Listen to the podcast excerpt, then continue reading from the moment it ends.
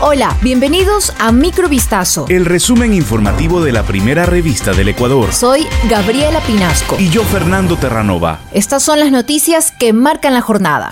Dos bajas en el gabinete de gobierno de Guillermo Lazo se reportaron este jueves 9 de febrero. El ministro de Gobierno Francisco Jiménez y el consejero Aparicio Caicedo presentaron su renuncia al cargo días después del fracaso en el referéndum impulsado por el oficialismo. Mediante una carta difundida en sus redes sociales, Jiménez, quien asumió el ministerio el 30 de marzo del 2022, recordó que el encargo para unir puentes en todos los actores y sectores políticos no era sencillo, debido a que la anterior administración los había cortado. Aparicio Caicedo, consejero de gobierno, también renunció a través de una carta emitida al presidente en la que afirma que seguirá aportando en el proyecto de un Ecuador libre y próspero, pero desde otra trinchera. Por otro lado, Fabián Pozo, secretario general jurídico de la presidencia, también dimitió y afirmó que Ecuador requiere nuevas ideas y energías.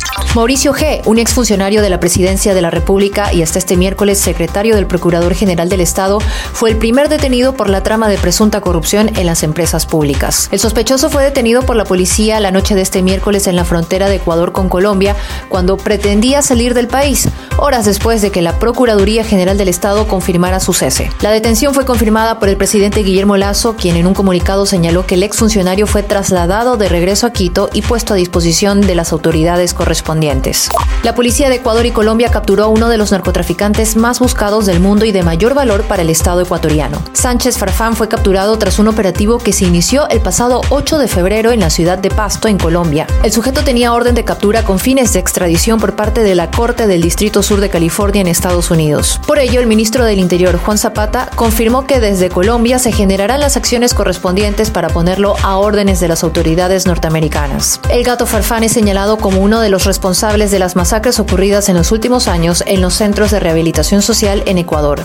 Hasta antes de la pandemia, Ecuador tenía la segunda tasa más alta de desnutrición infantil en la región, solo superado por Guatemala. La última encuesta de 2018 determinó que el 27% de niños ecuatorianos padecen este mal, teniendo en cuenta que la pandemia retrocedió los indicadores sociales 10 años. Según han estimado los organismos internacionales, el índice de desnutrición infantil podría haber aumentado en estos años, pero eso solo se sabrá cuando el Instituto Ecuatoriano de Estadísticas y Censos, INEC, revele los datos de la encuesta que está preparando y que le cuesta al Estado alrededor de 6 millones de dólares. El director del INEC, Roberto Castillo, dijo que esta enfermedad no solo está presente en los hogares pobres, pues según datos del 2018, los niños de estratos medios y altos tienen un índice de desnutrición infantil del 19%, mientras que en los hogares pobres la cifra supera el 30%.